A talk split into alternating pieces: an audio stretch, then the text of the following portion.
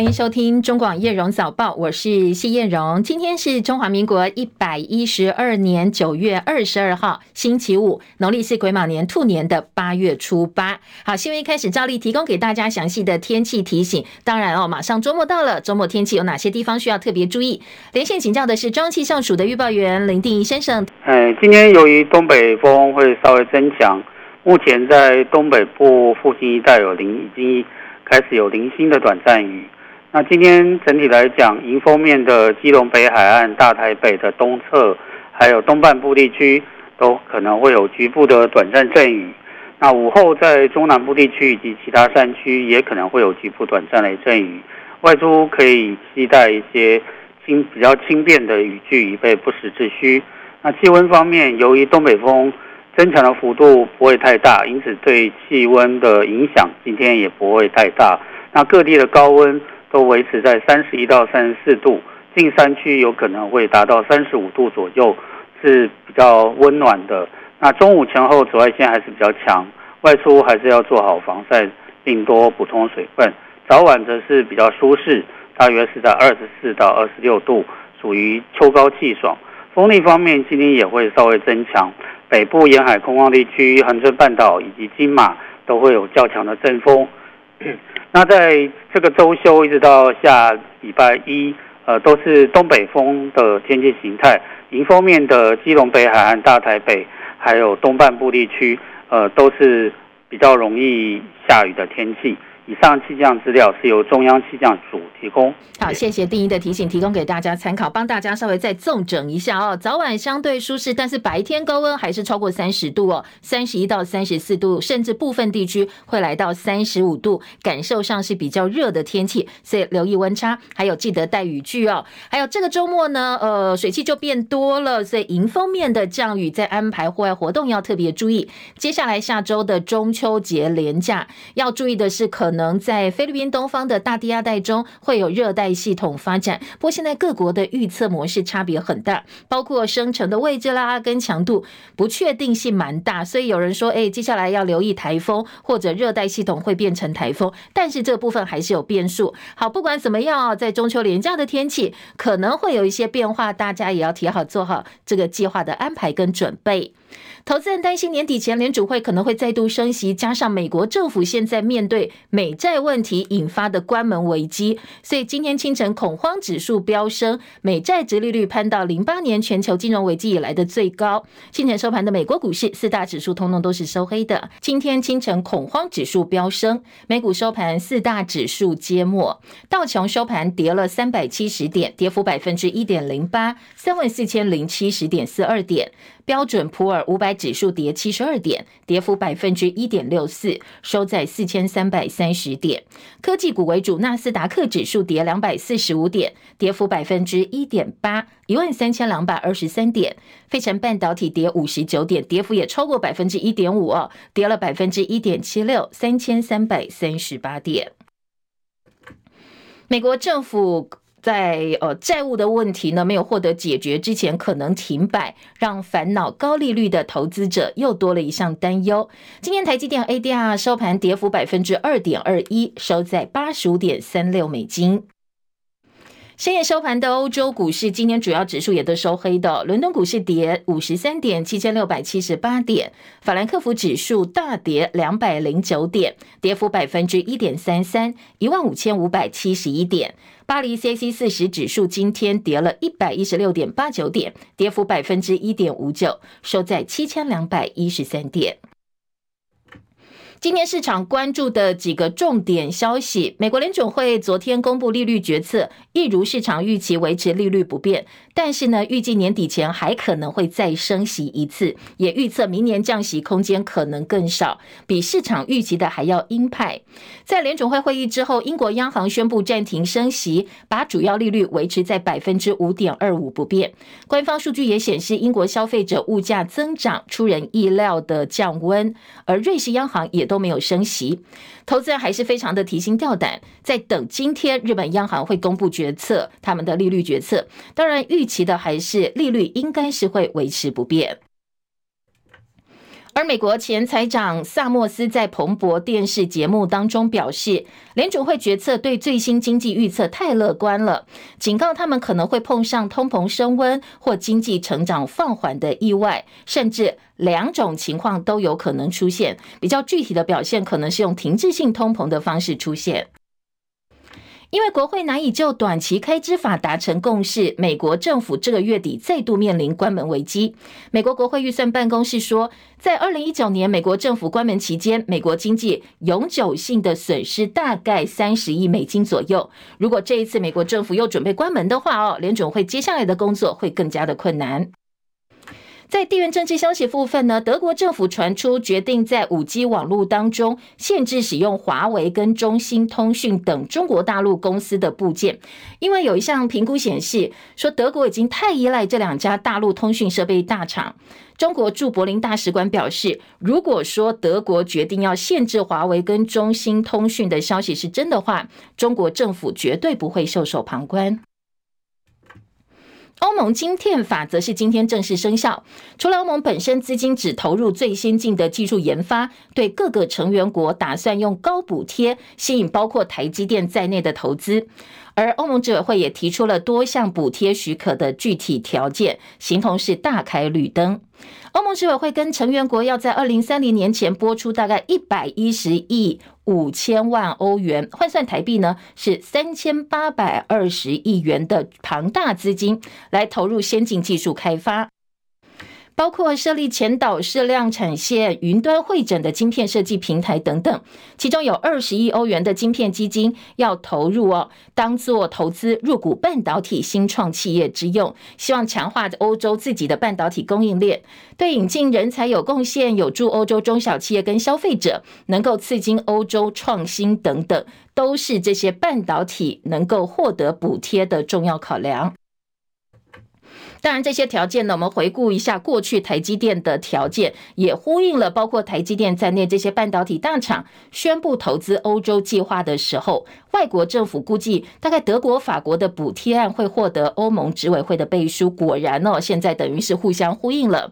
现在德国预计给台积电至少五十亿欧元的补贴，而法国要补贴意法投资案大概二十九亿欧元左右。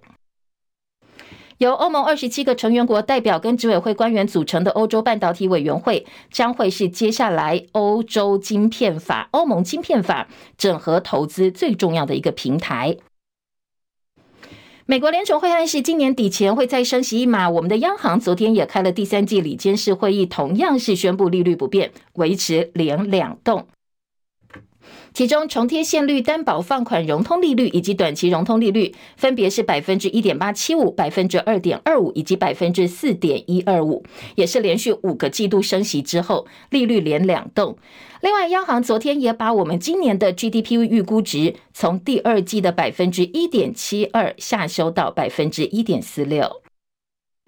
央行总裁杨金龙昨天说，如果物价出现结构性转变，台湾的货币紧缩政策将会持续更长的时间，也暗示明年没有降息的空间。市场认为这是释出了鹰派的讯息，还有几位理事特别叮咛说，要留意后续可能出现的通膨风险。房市政策部分，央行上一次祭出部分县市第二房房贷降成数到七成，不过昨天没有再祭出信用管制了。不动产选择性信用管制仍然没有松绑。外界预期说，央行总裁杨金龙的立场，昨天的呃具体宣布呢，其实也没有太大意外。杨建龙揭露，央行房市政策有两大重点，一个是不希望银行资金过度集中在房市信用融资，排除一般企业；第二个是不要让房地产变成泡沫。就算不再升息，很多的所谓的房地产专家仍然是觉得，现在房地产的买气疲弱，打房打房呢，打炒房重创经济是事实。说现在可能会因为相关政策让整个产业陪葬。另外，央行昨天也提示，全球景气下行的风险仍然存在，所以接下来要关注的重点包括：第一个，主要经济体紧缩货币政策外溢效应，还有大陆的经济下行风险，以及国际原物料价格变化、地缘政治还有极端气候对经济影响，必须要适度的调整货币政策。昨天台股开低走低，收盘大跌两百一十八点零八点，收在一万六千三百一十六点六七点。昨天的成交量两千七百七十二亿元，三大法人卖超三百九十七点八四亿，其中外资就卖了三百三十九点七六亿。而另外呢，在美呃汇率部分，昨天因为国际美元指数走扬，台币汇率一度走弱，盘中一度贬超过一角，收盘的时候贬值九分，收在三十二点一一二兑换一美元，汇价已经连续五个交易日收黑了，写下十个半月来新低。昨天的总成交量放大到二十一点七七五亿美金。另外，行政院通过财政部拟具的房屋税条例部分条文修正，修法之后呢，房屋税改为全国归户，囤房族的税负会加重。单一自住房屋排除豪宅，享有房屋税率降到百分之一的优惠。那估计受到影响大概三百一十万户，税收会减少二十三亿元。而其他修正最主要是调整囤房税，估计受影响房数九十六点八万户到一百三十五点八万户。好，这个是会加税的这个户数哦，税收大概可以增加四十五点七亿到五十五点七亿。另外，在智慧型手机需求低迷，外传美商手机晶片大厂高通要大裁员，两岸都大裁员，除了大陆之外，台湾也要裁哦。估计上百名员工受到影响。而竹科管理局也证实，确实最近有一点点呃裁员的风向。因为呢，虽然还没有收到高通申报裁员，但是这个月九月到现在，园区已经有四十多家公司申报裁员了，确实是比过去多。不过呢，大部分都是零星裁员。的比较多。国际油价今天震荡收低，西方经济面临一度逆境，让油价下跌了一块美金。不过，因为俄罗斯禁止燃料出口，所以呢，火呃油价又回升了。纽约商品交易所西德州中级原油十一月交割价跌了三美分，每桶八十九点六三美元。伦敦北海布兰特原油十一月交割价下跌二十三美分，每桶九十三点三零美元。今天的国际焦点，乌克兰最亲密的盟友之一波兰今天表示，他们要停止向乌克兰提供武器吗？好，昨天很多外媒都把它做到大标题。不过，波兰总统杜达今天缓颊说，呃，是总理的话被误解了，其实情况不是这样。来听听看他是怎么说的。戚海伦的报道。美国有线电视新闻网 CNN 报道，乌克兰最亲密、最直言不讳的盟友之一波兰，现在表示将停止向基辅运送武器。这项重大逆转可能颠覆欧洲和乌克兰的战略关系，因为乌克兰正在对俄罗斯发动反攻。CNN 报道，波兰的决定既突然，但又似乎可以预见。先前因为暂时禁止乌克兰谷物进口到一些欧盟国家，导致紧张局势持续了几个月。根据报道，波兰此举是为了保护国内农民。波兰总理莫拉维茨奇日前说，将不再转移武器给乌克兰，因为我们现在正以更现代化的武器武装波兰。波兰政府今天承诺会履行和乌克兰之间现有的军备供应协议。波兰总统杜达今天说，总理的话被以最糟的方式诠释。他表示，他认为总理指的是在波兰军队现代化的同时，不会把目前采购的新武器转移给乌克兰。波兰和美国和韩国签署了军备协议，订购武器。记者齐海伦报道。国防部用新闻稿的方式点名监控共军地面远火火箭军，还有福建大城湾附近地面部队动态。国军统筹以暗制飞弹等系统来应处。其实过去国防部很少用即时而且公开指明共军陆地部队动态，这是国防部第二次点名共军地面部队动态。那也首度披露了共军地面部队的位置，展现坚贞能力的意涵浓厚。研判可能是透过盟友哦，友盟情报合作取得的及时情报。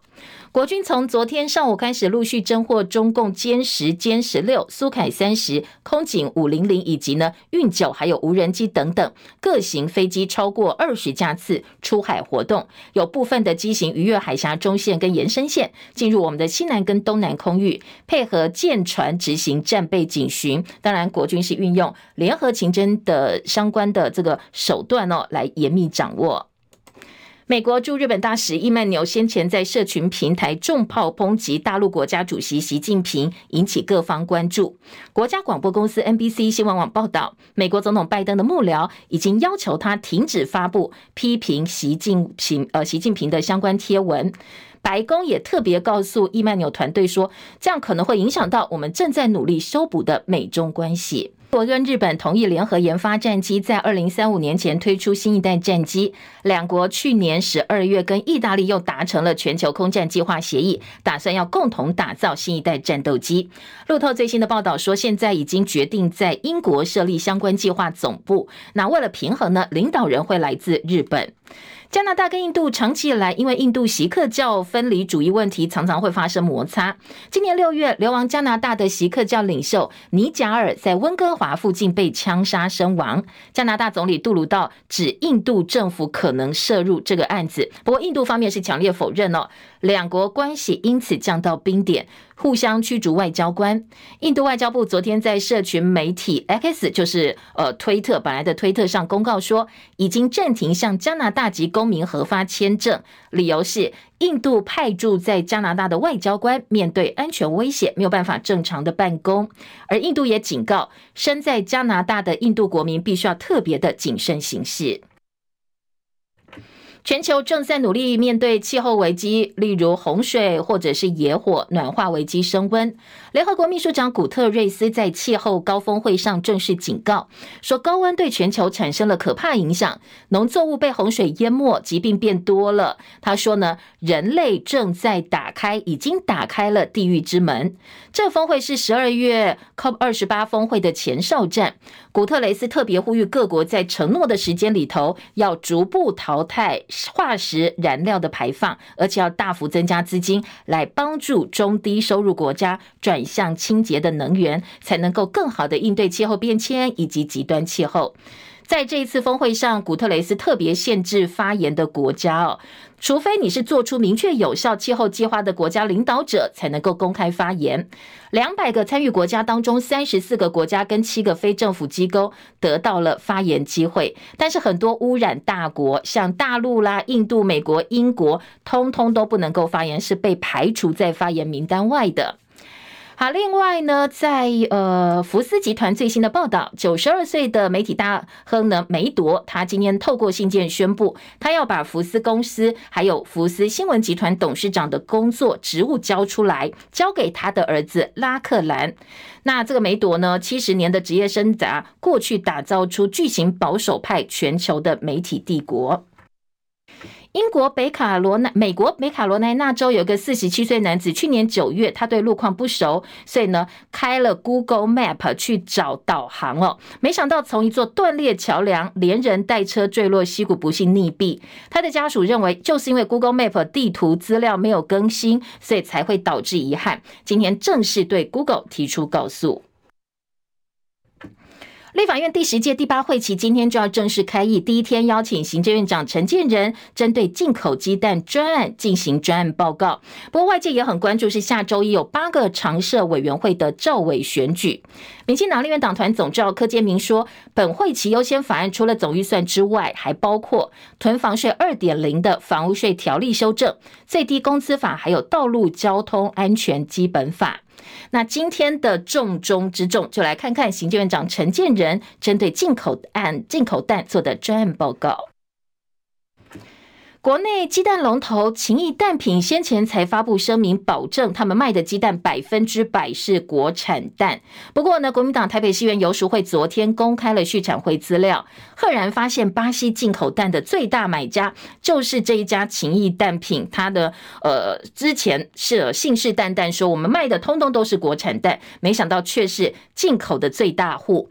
所以过了几个小时之后呢，游淑慧又发现情谊蛋品下架了，本来说。说他们通通百分之百使用国产蛋的声明，不过游说会呼吁说，不是只有下架这个声明哦，而是要对外说清楚进口蛋的流向。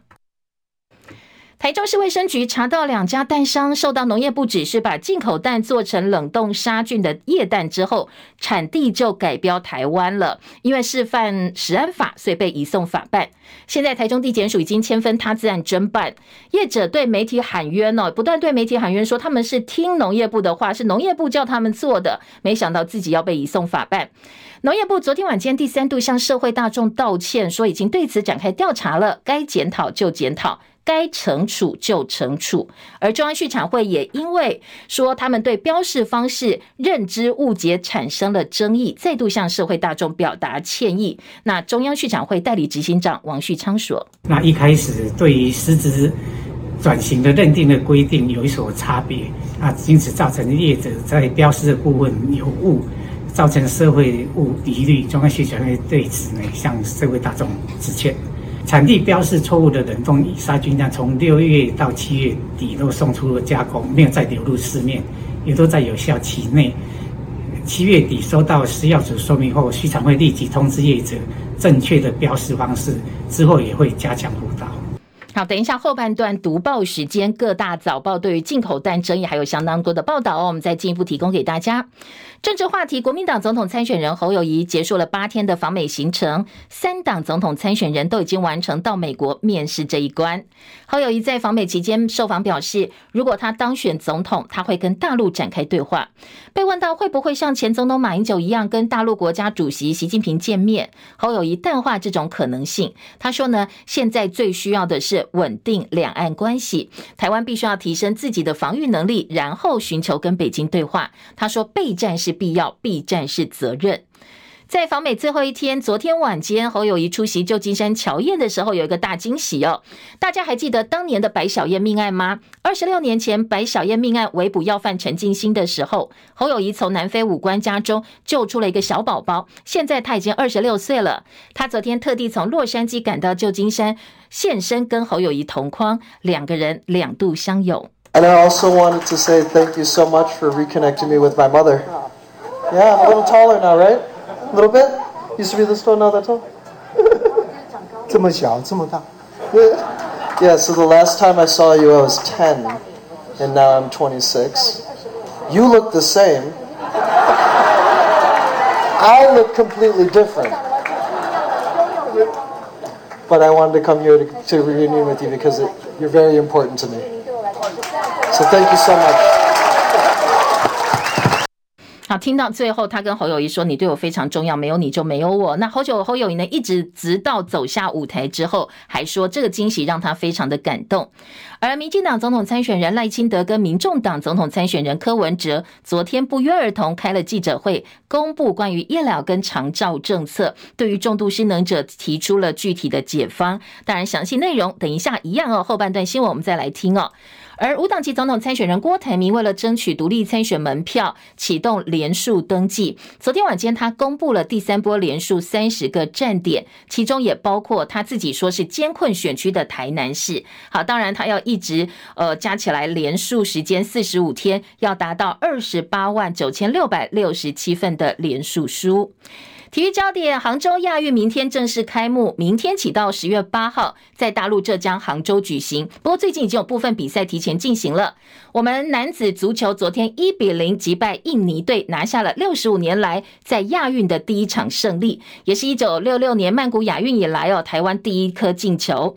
女足昨天我们对上印度，同样是赢球，二比一赢球，所以男女足都有好成绩。而今天，台湾桌球一哥林昀儒、桌球教父庄智渊要率领桌球男团出击，那女团呢也要亮相，大家一起来帮中华队加油！中广早报新闻。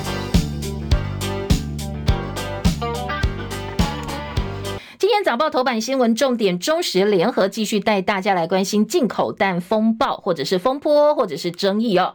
今天两个报纸都是头版头条加上内页的报道，而自由时报今天头版头条关心的是，呃，美国挺我们台湾的相关焦点。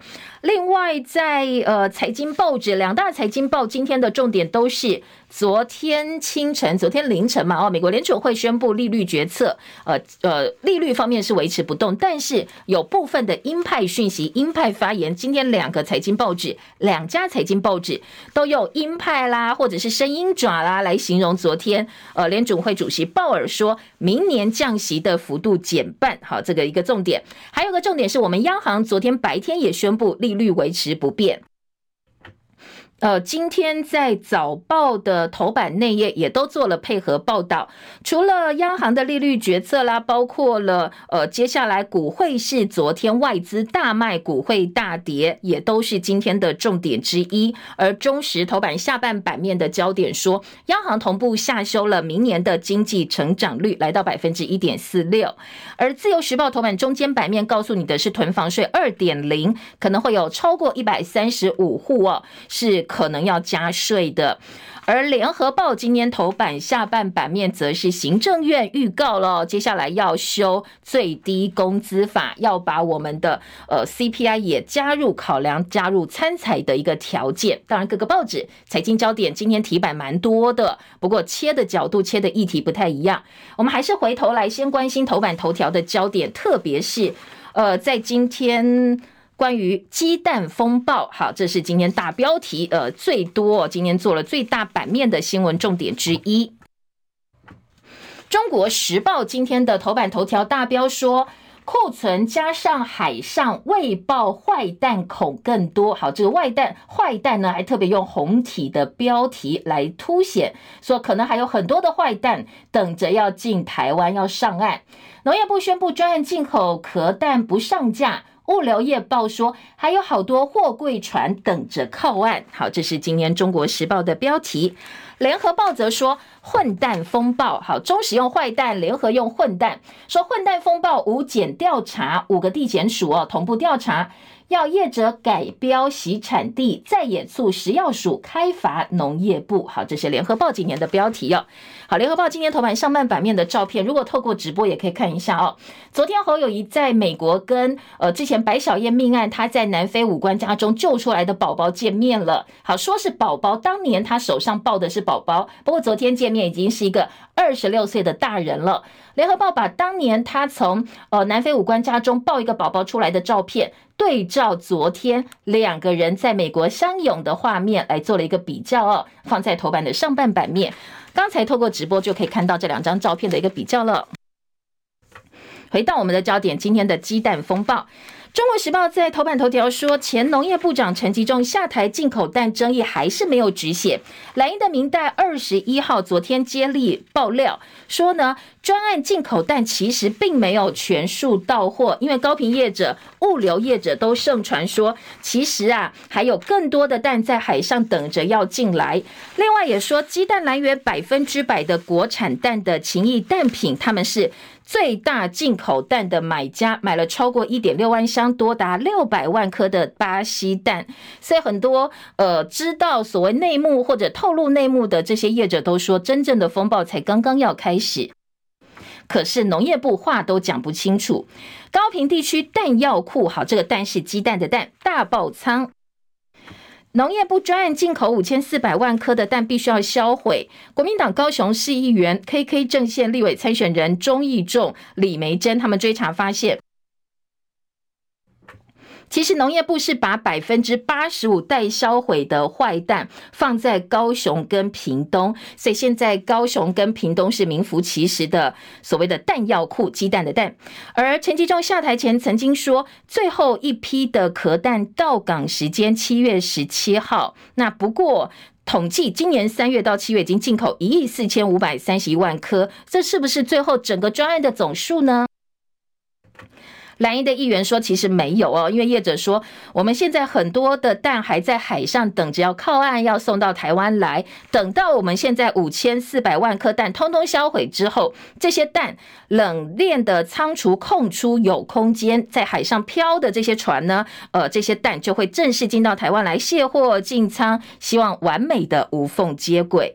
所以，呃，后续可能还会有进口蛋进来。”好，今天在中国时报点出了这样一个所谓业者之间的传言。那在另外就是情谊蛋品，它有很多的进口蛋，本来都说他们百分百国产蛋，但其实没有。而农业部代理部长陈俊记在立法在行政院会报告整个专案的时候，说其实我们这一次有十二个出口国进鸡蛋到台湾，包括土耳其、新加坡、加拿大、巴拉圭、瓜地马拉开放到年底，而日美澳、巴西、泰国、马来西亚、菲律。律宾会一路开到明年的六月三十号，所以呢，可能这一次专案进口的蛋不会再试出上架，而是用加工的方式。等到未来鸡蛋缺口达到百分之五，就会启动横向调度，协调这些加工用的鸡蛋进到市场给消费者使用。达到百分之十的时候，我们就会再度进口国外鸡蛋。原则上，在出口国洗选包装，全程冷链，每批进口蛋都会配合食药署登录，而且定期的对外公布。好，这是昨天代理农业部长陈俊记的说法。不过，中华蛋品行销跟发展协会理事长表示，现在进口蛋因为后续管理跟政治攻防变得恶名昭彰了，在国内产蛋率低，还有恐慌抢购本土蛋的情况之下，接下来大家想买本土蛋，可能又会一个是越来越贵，一个是越来越少，所以会买不到哦。甚至现在黑市都已经蠢蠢欲动，所以大家对于接下来的蛋价可能要有心理准备。好，以上是中国时报。今天的头版，另外在联合报报道呢，则是把检调单位侦查最近几个鸡蛋风暴，大家比较争议的部分，现在呢五地地检署要同时展开调查了。联合报今天在头版头说，混蛋风暴越发越大，所以呢，包括台北、新北、桃园、台中、高雄五地地检署，不管是民众告发或检方自己简报分案，都已经按照涉犯食安法、伪造文书等罪嫌，五路齐发分案调查，要查哦。到底谁才是最大的混蛋？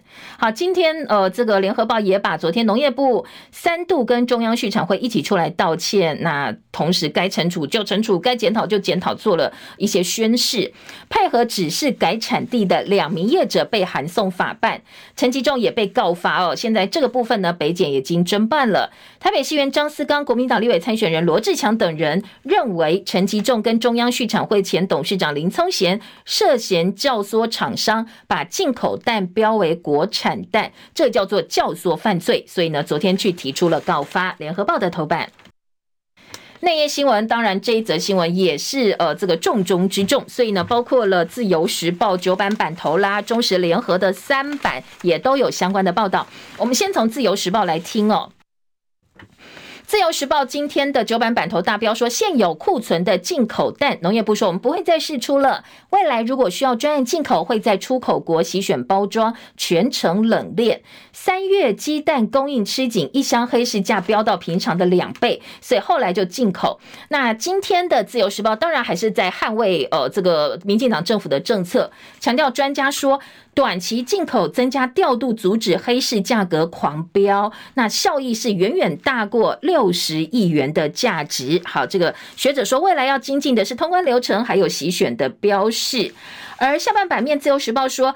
呃，这个液氮的标示哦，专家学者认为要先厘清厂商他有没有翻译，再将他呃送办或是讨论惩处的一个方式。因为呢，有两家厂商他们喊冤是农业部叫他们改，现在他们要被法办。学者说你要先去厘清他们是不是故意的，真的要这么做，有这个违法的犯意再去处罚他哦。说进口蛋只要在效期里头都不是坏蛋，厂商标错不代表鸡蛋变质。好，重申这是自由时报的报道。来捍卫一下现行的政策。除了自由之外呢，今天在呃联合报的报道跟中国时报的报道，当然整个讨论的方向就不太一样了。今天联合报大标题三版说进口蛋之乱，农业部到底还要乱多久？从蛋荒到进口，每个环节都掉链，一路荒腔走板，应该要痛定思痛，好好把制度建立起来了。记者彭轩雅的特稿说。缺蛋事件短期是不会落幕。面对马上就要到来的禽流感季节，我们的蛋鸡业到底整个产业有没有准备好？如何应应冬天呢？农业部啊，你赶快把这些口水抛开哦，回归专业，才有机会在这个冬天该做的事赶快做好，不要每个环节都掉链，赶快振作起来哦，才有机会渡过难关。好，进口袋风暴，立法院今天开议攻防，蓝英要求陈奎先道歉。农业部说进口失控，冷链不当，所以才会导致大量的过期。今天立法院开议，陈奎的立院报告也是中国时报今天三版的版头大标，说陈奎今天立法院报告在也要求要道歉。今天中时说，国民党酸政府前有校正回归，现在有实质转型，太荒谬了。柯文哲则说，执政党真的是什么都贪哦。好，讲到实质转型，呃，这个农业部哦，他本来说，呃，因为呢，我们的这些蛋它变成液蛋之后，所以呢，它的状态改。变了嘛？哦，不是原来进来的一颗一颗鸡蛋，叫做实质转型。在我们的相关法规实质转型之后，产地就可以标台湾了。所以他就跟业者说，你产地可以标台湾。不过食药署说不对哦，它变成液蛋，并没有真正改变它的一个状态，所以不能叫实质转型。不过昨天网络上针对实质转型这几个字哦，也有非常多讨论。因为我们现在规定你的蛋呢，譬如说，如果你煮成茶叶蛋，那你它就变成了一个样子哦。尽管它的出口国可能是巴鸡蛋，但是呢，只要你煮成茶叶蛋，它状况改了，实质转型了，就可以变成是台湾蛋，台湾的国产蛋。所以很多专家说这样做也怪怪的。那我其实呃，照你这种理解哦，如果我是猪肉，我煮成熟的，它状态也改变了，那它是不是产地也可以改变？但是也有部分的这个直系第一线执行人员说，好，如果说我每一个地方都要把它的出口的产地讲清楚，像叶蛋它可能混了很多地方，那我光是这个产地的部分。可能标示漏漏等哦，就会非常非常多，所以有不同面向的一个讨论。今天的中时另外说，农业部被批带头洗产地，郑文灿、傅格奎说这是误解规定了哦，没有要翻译，没有相关的翻译。进口蛋标国产，蓝英告陈吉仲教唆犯罪，还有冠军喜选蛋涉嫌效旗标示不实，桃园全联门市下架可以退货。行政院没有把进口量控制好，国内的呃禽畜产业又没有升级政策，荒腔走板。呃，今年中国时报把数字稍微统计一下，说五六月进口一点三亿。颗蛋比过去八年加起来还要多。愿用蛋缺口除了专案补足之外，本土产业转型升升级同样重要。农业粉专林北好友版主林玉红说：“我们五六月进口的鸡蛋比二零一五年禽流感以来进口总数还要多，也是后面浪费要销毁五千四百万颗的原因。”蔡政府执政七年来，本土产蛋量跟产蛋率持续下滑，国内每只母鸡日产蛋率只有百分之五十二，鸡蛋变少，蛋价当然就不会太便宜。所以很多政策推动荒腔走板，是目前乱象出现的主要原因。好，这个农业粉专林北好油的观察，联合报呢则说，呃，刚才有提到，游淑会踢爆情谊买了六百万颗蛋，号称百分之百国产蛋的声明，赶快下架了。昨天到行政院报告，我们的呃代理部长陈俊记说，进口蛋会用在加工品，还有哦，有七万多颗巴西蛋流入桃园。那昨天柯文哲痛批一蛋之秋啊，你说从疫苗、口罩、光电到鸡蛋，每条都要贪，你看到鸡蛋问题就可以知道现在执政的效率到底是什么。所以呢，中国时报也说，唯一要这个呃。对目前的一个状态提出抗议的方法，就是让民进党政府下架。好，这个是今天中时跟联合的报道。接着我们再来听早报自由时报今天的头版头条，主张挺台抗中，布朗接美国参议院联会的主席，这是美国第二位非裔主席，示警中国招募美国的退役军官。好，这是自由时报头版头条的大标题。自由头版头是美国联邦参议院二十号以八十三票对十一票通过了空军参谋长布朗出任参谋首长联席会议主席的人事案。在美中关系持续紧张的这一刻，布朗的空军战斗机飞行员资历，还有在美国太平洋空军司令任内对抗中国的空中战略经验，有助于美国因应中国大陆的挑战。自由时报头版头条。自由头版中间版面关心的是囤房税，好，这个囤房税呢，今天当然财经报纸、综合性报纸都有很多。好，说行政院拍板三百一十万户减税，囤房税二点零，一百三十五点八万户是加税的。好，讲到囤房税，昨天行政院把非自住税率调高，才全国归户，预计明年上路，后年五月正式开征。财经报纸，呃，《经济日报》今天在四版版头说，会影响到一百三十五万户的用户，那平均每户会增加税额大概超过四千三百块。那地方炒打炒房会有有更多的武器，不过。不动产开发工会全联会说，这个草案哦，地方拉税机，中央涨税率，一旦踩油门，而且无课税上限的话哦，形同是财产没收。所以工会针对这个部分觉得不合理，而且另外一个担忧说，好吧，那没关系，你这么做，接下来可能真正会影响到的是什么呢？可能是租屋族哦。今天在呃这个工商时报就点出来说，囤房税二点零铺税金转嫁隐忧。租屋平囤房族每户增加将近五千五呃五千块钱的税金，要转嫁到房租跟房价上。行政院通过最低工资法草案，跟预报版本差不多。劳政说，呃，卡心酸呐、啊，就很心酸的意思。陶产总说很难解决常年低薪的问题。行政院会昨天通过最低工资法草案，把消费者物价指数 CPI 年增率列为最低工资应参采指标，组成最。低工资审议委员会定期开会。规定劳雇双方议定的工资不能够低于最低工资，最重呢，如果你违反的话，处罚一百五十万元。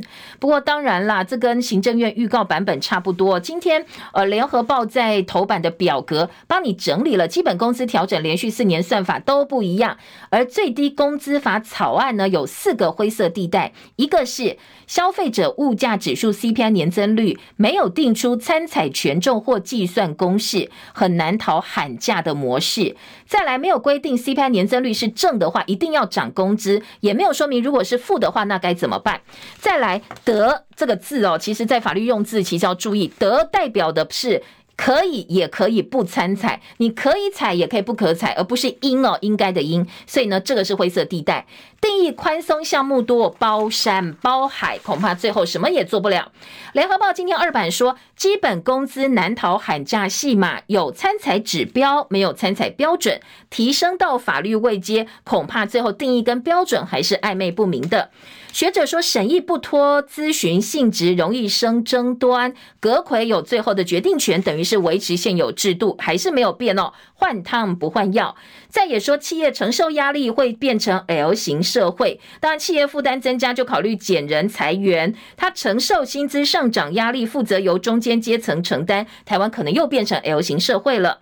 那龚总也说话，龚总说：“你只看 CPI 调工资哦，你要想到通膨的问题哦，它会对于产业。”跟经济发展带来影响。好，基本工资调涨，今年联合报一个半版面的报道。再来，财经报纸今天经济日报头版头条说，联准会明年降息幅度减半，美国利率按兵不动。鲍尔鲍尔的鹰派发言呢，影响到了昨天市场的情绪。工商时报说，联准会蓄量鹰爪，恐慌攀升，年底前不排除再升息一码，明年降息幅度大幅紧缩，所以呢，恐慌指数 VIX 应声上扬超过百分之八。下半版面呢，工商时报说，昨天股市台积电领跌，台股掼破半年线，而且外资卖超单日今年第二大，会是台币下杀近一角，十个半月来新低。台湾利率连两动维持紧缩。好，这是两个财经报纸今天的头版重点，当然跟我们的央行决策、跟美国联储会的利率决策都是密切相关的。政治焦点，今天联合报四版版头，侯友宜冒号，侯友宜说。